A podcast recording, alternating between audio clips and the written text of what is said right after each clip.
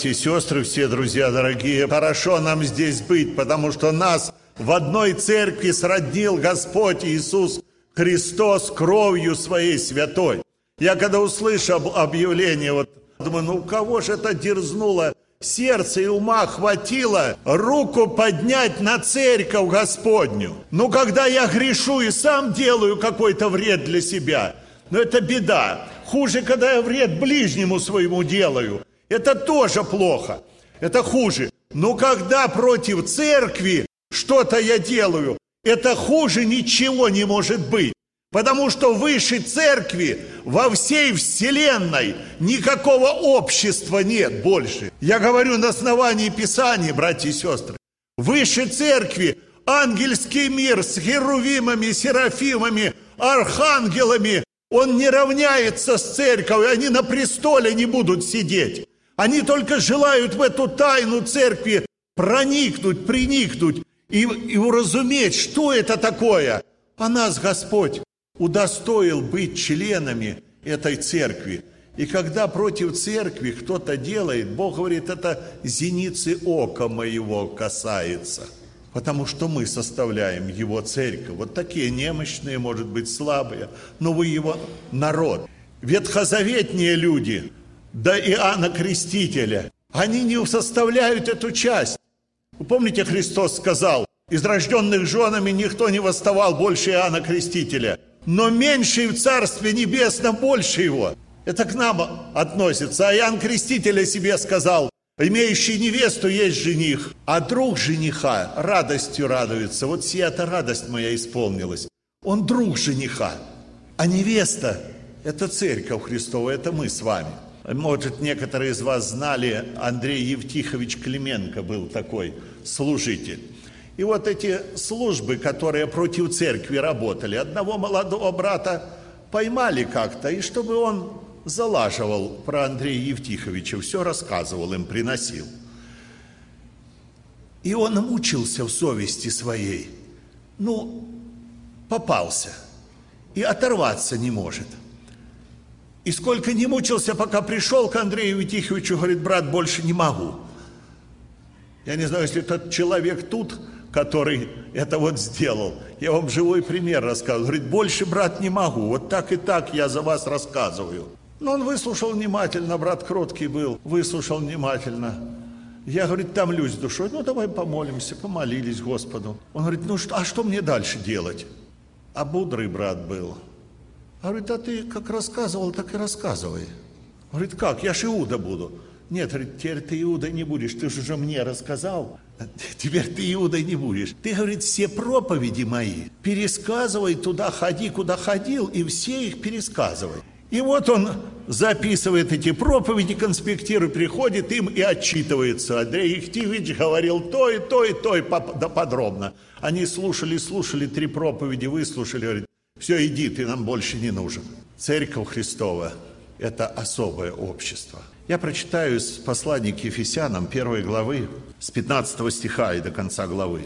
«Посему и я, услышав о вашей вере во Христа Иисуса, о любви ко всем святым, непрестанно благодарю за вас Бога, вспоминая о вас в молитвах моих, чтобы Бог Господа нашего Иисуса Христа, Отец славы, дал вам духа премудрости и откровения к познанию Его, и просветил очи сердца вашего, дабы вы познали, в чем состоит надежда призвания Его, и какое богатство славного наследия Его для святых, и как безмерно величие могущества Его в нас, верующих по дерствию державной силы Его, которую Он воздействовал во Христе, воскресив Его из мертвых и посадив одесную себя на небесах, превыше всякого начальства и власти, и силы и господства, и всякого имени, именуемого не только в всем веке, но и в будущем, и все покорил под ноги его, и поставил его ж выше всего главою церкви, которая есть тело его, полнота наполняющего все во всем. Вы поняли что-нибудь? Я тоже не понял. Я когда читаю эти слова, мой разум и дух теряется. Я могу только воскликнуть вместе с апостолом Павлом, бездна богатства, премудрости и ведения Божия. Вот в этих словах, которые апостол Павел открывает церкви Ефесской и сегодня нам, я не пытаюсь объяснить этих слов. Все, что может попытаюсь сделать, это хотя бы каплю с этого океана премудрости и ведений Божьей взять. И этой капли, может быть, хватит мне вдохновения на будущую жизнь. Может, поделюсь и с вами, и вам Господь даст какое-то утешение, надежду и ободрение.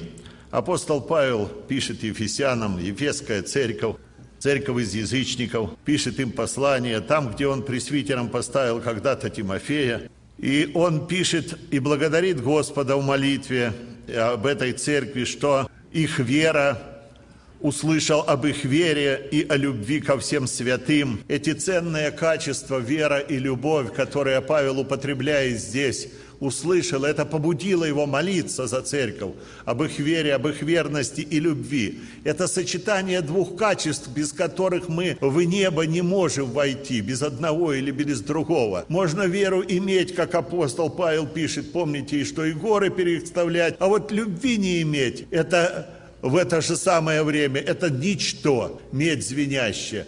Может быть и любовь а, какая-то. Есть люди вообще любви обильные, у них хватает и для сатаны любви. Такие люди. Но веры нету. Это тоже что-то небожественное. Божественная любовь совсем другая. И вот он услышал, молится и непрестанно благодарит Бога за них. И о чем же молится он? Он молится, говорит, чтобы Бог Господа нашего Иисуса Христа Отец славы.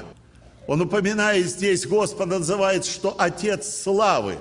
Мы знаем, Отец наш Небесный, что Бог, Он Отец любви, но Он здесь называет Отец славы. Он желает приоткрыть что-то Ефесянам, ту славу, может быть, с которой они еще не встречались, эти уверовавшие. Он говорит, обращает внимание на эту славу, что он Отец славы. И этот Отец славы, он говорит, да даст вам духа премудрости и откровения к познанию Его. А что они были неверующие? Они все покаялись, они все крещения принимали. Павел, что ж ты, о чем ты речь ведешь вообще? Хочешь открыть, чтобы Бог Господа дал духа премудрости и откровения, они уже и духа святого имеют, но это дух премудрости и откровения к познанию Его. Познать Бога, братья и сестры, мы Никогда, наверное, всю вечность мы его будем познавать, потому что там будет все новое и новое. Апостол Павел говорит, я стремлюсь к цели, чтобы познать его и силу воскресения его, и участие в страданиях его, сообразуя смерти его, чтобы достигнуть воскресения мертвых.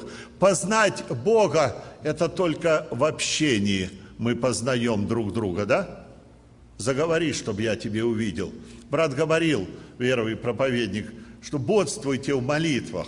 И мне вспомнилось из песни песней, там последние стихи, говорит, жительница садов, товарищи внимают голосу твоему, дай и мне послушать голос твой. Мы понимаем, что это образы песни песней, но в данном образе Господь обращается к каждому из нас, братья, сестры. Он говорит, жительница садов – ты с друг другом разговариваешь очень много, на телефонах, бывает, часами сидите. Товарищи внимают голосу твоему. И этот Отец славы, любящий Отец, ждет, когда мы, Его творение, обратим на Него внимание, поднимем глаза для того, чтобы с Ним побеседовать. А Он жаждет этого. Можете представить, что Бог обращается к нам, говорит, мал, мал ты или стар – каком бы ты возрасте не был, у него хватает времени и внимания на каждого из нас одновременно, на 7 миллиардов э, жителей Земли, у него хватает времени. И он как бы ожидает и говорит, ну дай мне послушать голос твой. Тебе некогда утром, ты всегда туда-то торопишься. Ты день на работе, вечером ты уставший, хочешь отдохнуть. Говорит, я так хочу послушать голос твой. Я ж за тебя жизнь отдавал. Я ж за тебя на крест пошел. И когда мы общаемся с Ним, человек познается в общении. Узнаем мы друг друга, открывается характер. Точно так, братья и сестры, через Слово Господня, которое открывает нам Господа, дух премудрости и откровения – он не просто не сходит к нам, вот сиди и жди, когда он сойдет. Нет, этот дух премудрости через Слово Господня приходит к нам. Мы узнаем нашего Господа, каков он, каков его характер, что ему нравится, что ему не нравится. Мы узнаем волю его, узнаем заповеди его. Мы его познаем в молитвенном и общении через Слово его. И вот апостолы молятся, говорит, что Бог вам дал духа премудрости и откровения к познанию Его. Кто Он Бог, которого ты уверовал? Иногда нам приходится с неверующими беседовать. И когда они спрашивают, я с сожалением смотрю некоторым верующим, и нечего сказать о том Боге, у которого они веруют. Павел говорит, я знаю, у кого я уверовал – я смотрю, как люди меняют мировоззрение свое с некоторыми братьями. В моем возрасте встречаюсь, говорю, слушай, что с тобой случилось? Ты, ты поменялся. Что, ты, что случилось? Ты же не вчерашний человек, не молодой. Ну вот ты знаешь, кто только мнение не меняет. Люди, которые в специальных домах находятся. Так считает человек. Дух премудрости и откровения к познанию Его. Будем стремиться познать Его – как Павел когда-то стремился. И он говорит, молится о чем? Чтобы он просветил очи сердца вашего, дабы вы познали, в чем состоит надежда призвания вашего. Просветил очи сердца вашего. Апостол пишет и говорит, видимое временное, а невидимое вечно. Видимое временно, а невидимое вечно. Очи сердца – это не, только, не эти очи – а те очи, которые имел Моисей, помните, когда отказался называться сыном дочери фараоновой, и Рут лучше захотел страдать с народом Божьим, и поношение Христова почел большим для себя богатством, нежели египетские сокровища, ибо он взирал на воздаяние. Не бойтесь говорить, братья и сестры. Он видел это воздаяние, он знал, ради чего, что оставлять. Он видел, что ожидает его в конце пути. А написано, не видел того глаз, не слышало э, ухо, и не приходило то на сердце человеку, что Бог приготовил любящим. Часто вот это цитируют, и дальше не цитируют. А дальше что написано? А нам Бог открыл это Духом Святым, данным нам. Есть у нас эти очи, или катаракта греха, может быть, закрыла эти очи, или теснит суета, как поем в псалме, или от бурного жизни волнения мало в нас видно Христа. Или у нас вот может быть это близорукость, мы только лучше э, синица в руке, нежели журавль в небе. Может быть по таким принципам живем. Или может по тем принципам, как тот в басне говорит, ну что там небо, пустое место. Мне здесь неплохо, тепло и сыро. Апостол Павел молится за ефесян, чтобы Господь открыл их очи, сердце их, чтобы для чего эти очи сердца? Чтобы познали, в чем состоит надежда призвания его. Когда-то Гиезий с Елисеем, помните, сидели, а их окружают. Елисей сидит спокойно, а Гиезий бегает. Говорит, господин, смотри, войско сирийское какое вокруг нас.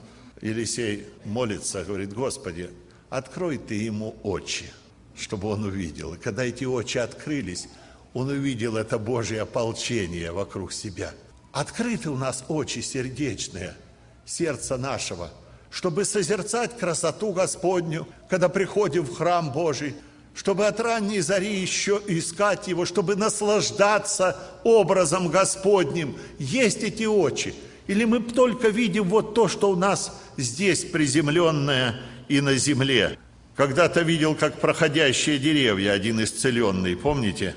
И Господь ему вполне открыл очи. Может быть, у нас вот это смутно мы созерцаем и видим все окружающую обстановку. И эти очи, они не в голове, а, се, а в сердце. И Давид говорит, всегда я видел пред собою Господа. Когда читаем 72-й псалом, то псалмопевец Асав в начале смотрел плотскими глазами, помните?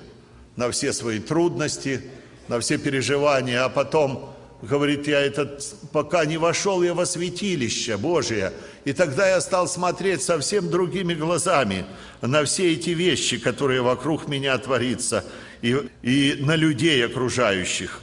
Духовные слепые не видят духовных ценностей, не видят опасности греха, не знают, куда идут, спотыкаются, не видят себя. Не знаешь, что ты несчастен, нищ, и слеп, и нах. И он советует глазною мазью помазать глаза, чтобы видеть. Помните ангелу церкви Ладикийской? И он молит, чтобы он просветил очи сердца вашего, дабы познали, в чем состоит надежда призвания его. Мы рассуждали об этих словах. В чем же состоит надежда призвания его? Когда мы ехали в Америку, мы все рассуждали. Мы рассуждали, что нам взять.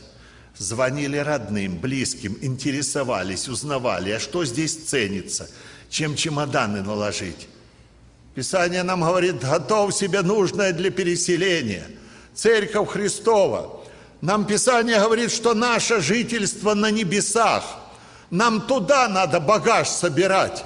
Что ценится там, в небесах – сокровище неветшающее, переводить туда, в небесный банк, свои сбережения. А есть эта возможность. Есть эта возможность, когда вы строите дом молитвы. Есть эта возможность, когда помогаете нуждающимся. Все, что сделали ради одного, Господь говорит, вы сделали для меня. Собирайте себе сокровища на небесах, где ни моль, ни ржа не истребляет, и где воры не подкапывают, и не крадут. Вот это надежда призвания нашего, вечность. А что там будет в вечности? Мы интересуемся, братья и сестры. Мы же все это на дороге, мы так на дороге на этой задерживаемся и, и, и хотим побольше задержаться.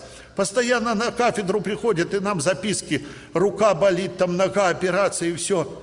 И мы молимся, и правильно делаем. Потому что Писание говорит, чтобы молились друг за друга. Ну вы знаете, за все время, сколько служения нес, Хоть бы одна записка поступила, я духовно заболел. Я духовно ослаб, помолитесь за меня. Я в искушении нахожусь. О душе заботиться нечасто. Да дело это все равно в землю положат, рано или поздно. Если готовы будем, так оно изменится и восхитимся. А душа, которая бессмертна, голодает, плачет и болит. Какие ценности важнее, материальные или духовные? Какое-то наследие для святых Бог там приготовил в вечности для нас. Что нас ожидает в небесах? Что там будет и чего там не будет? Слез там не будет, болезни там не будет, скорби там не будет. Да? Радость там будет, там будет все новое. Там никогда нам ничто не надоест в вечности. Там будет всегда все новое. Так Писание нам открывает. Во всю вечность. Наш Бог, Он Бог всемогущий, Бог вседостаточный. Полноту Он имеет. И эту полноту Божью мы всю жизнь будем познавать и в небесах. А чего там не будет? И что там будет? О небесном Иерусалиме почитайте последние главы Откровения. Что Бог приготовил для любящих Его. Имеем мы это откровение, Духом Святым это открыто нам. Что приготовил. И когда это сравниваешь со всем земным, то оно становится таким мелким, таким низким, теряет всю эту ценность. Я так был привязан, я обижался, я, может, кому-то не прощал. Что это по сравнению с вечностью стоит? Мои обиды, мои скорби, мои болезни, мои страдания. Павел пишет, чем больше ваши страдания здесь увеличиваются на земле, тем слава там возрастает в небесах. Я хочу обратиться ко всем страдальцам которые страдают действительно, может это от болезни, может страдает от своих близких неверующих, может еще страдания какие постигают вас. Братья и сестры, не унывайте, чем увеличиваются страдания, слава Господня возрастает. И это то, та надежда, которую мы имеем. И он дальше пишет, Павел, какое богатство славного наследия его для святых. Павел, ну Павлу легче было – Павел-то до третьего неба был восхищен и слышал неизреченные слова Божьи, правда? А нам посложнее, потому что мы только верою в это проникаемся.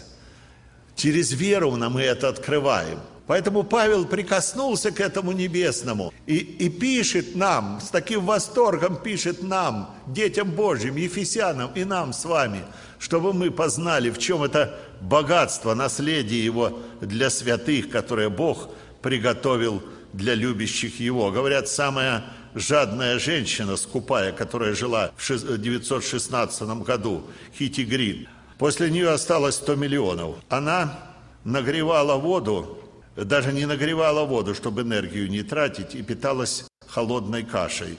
Ее сын получил травму ноги, и он болел, и она искала бесплатную клинику очень долго, и до того, что ногу пришлось ампутировать э, сыну, потому что она бесплатную клинику искала, эта женщина. Она спорила о преимуществе fat-free milk, оно дешевле было.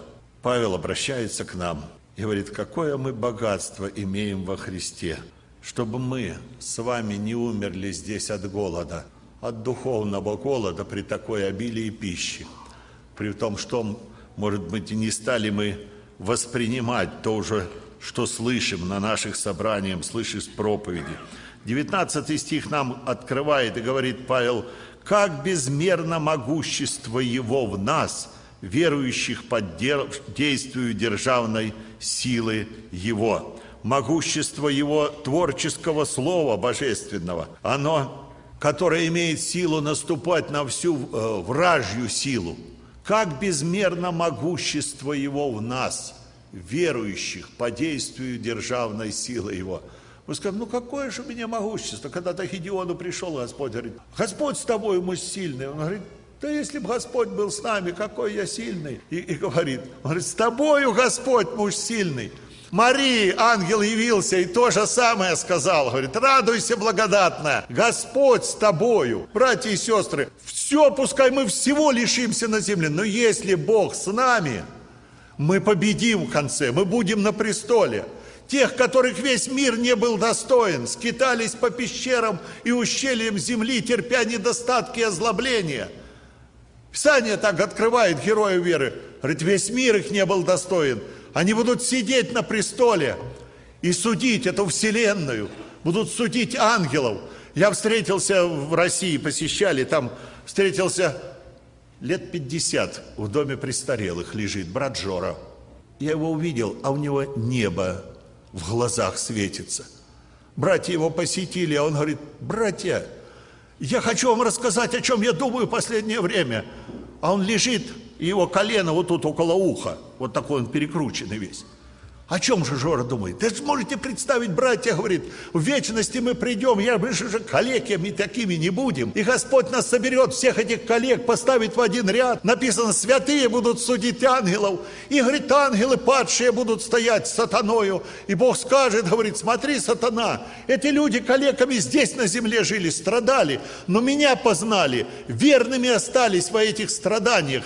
50 лет в доме престарелых пролежать. Как вы думаете? И говорит, а ты в небесах был и низвержен был. И святые, мы будем судить ангелов. И он так это восторженно говорит. Он этим живет, этими мыслями. Когда было нам потруднее, мы больше небесных песен пели, братья и сестры. Так или нет? Из небесных обителей почаще пели. Как безмерно могущество его в нас по действию державной силы. Его, у него есть сила, мы имеем полноту в нем.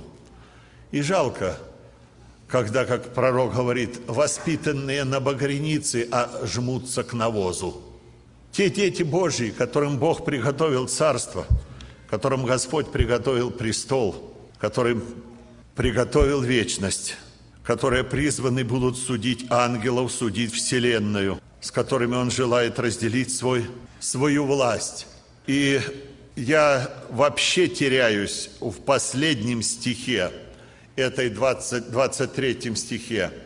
Он говорит о церкви, 22 можно. «И все покорил под ноги его, и поставил его выше всего главою церкви, которая есть тело его, полнота, наполняющего все во всем». Как ты, Творец, рождение не знавший, ты, который все собою наполняет, который сказал прежде, нежели Авраам, «Я есть», который сказал «Я и Отец одно», у меня даже мысли э, э, вот здесь теряюсь. Так что Христос неполноценен без церкви? Я не могу этого утверждать, потому что Бог, Он вседостаточный Бог. Но вот здесь открывается истина. Церковь, мы с вами вот такие слабые и немощные, мы полнота наполняющего все во всем. Мы его дополняем. Или другое место, мы имеем драгоценное обетование, через которое мы соделались кем? Причастниками божеского естества. Не могу понять, братья и сестры. Мы не боги, но по Библии мы причастники божеского естества. Вот что Бог готовит для нас в вечности. Поэтому поем, стоит смиряться, стоит бороться, стоит за это жизнь все отдать. Я хочу стишок небольшой молодым прочитать про десять дев, о тех, кто за дверью остались. Страшно остаться за дверью, знавший спасение и жизнь. В сердце царило неверие, глух бы к словам, пробудись. Очи грехов затуманил, к пропасти шел, не страшась. Множество раз тебя звали, ты же смеялся, глумясь. Думал, не скоро Спаситель взять свою церковь придет. Строил земную обитель, рылся в земле, словно крот. Игры, вино, развлечения, сердце ослепло совсем. Что там святое учение? Жизнь превратилась в гарем. Здесь таких множество ныне. Дети страдальцев, отцов, жизнь загубили в пучине. Сотни безусых юнцов. Взор поднимите на небо. Плачет Христос, и сейчас в доме его много хлеба. Пир приготовил для вас. Господь пил, приготовил для каждого из нас. Он желает этот пир, эту новую вечерю разделить с тобой и со мной, брат мой и сестра. Наше же жительство на небесах, откуда ожидаем мы Спасителя нашего, еще немного, очень немного. Грядущий придет и не умедлит. Он обязательно придет. Он сказал, приду опять и возьму вас к себе. Он придет не для очищения греха, но для кого? Для ожидающих его спасения. Павел говорит, течение совершил, веру сохранила, а теперь готовится мне венец правды, который даст мне Господь. И не только мне, а кому? Всем возлюбившим явление Его. Братья и сестры, горит наше сердце любовью к этому явлению. Хочется ли в небо? Очень хочется отряхнуть бы с ног земную пыль и с надеждой, что все беды кончатся, вечность беспредельную вступить. И легко, без тени сожаления, оторвавшись от привычных дел, прошептать в счастливом изумлении «Господи, какой хороший день! Что нас ожидает у причала, не увидеть самых светлых снах, если б даже на земле печальной было столько доброго у нас, и как отблеск будущего счастья, братских отношений теплота и возможность убеждаться чаще в дружеском присутствии Христа, а, в, а друзей, как в южном небе звезд, не грозит в печалях одиночества – Хорошо, но, милый, край зовет. Хочется ли в небо? Очень хочется. Аминь.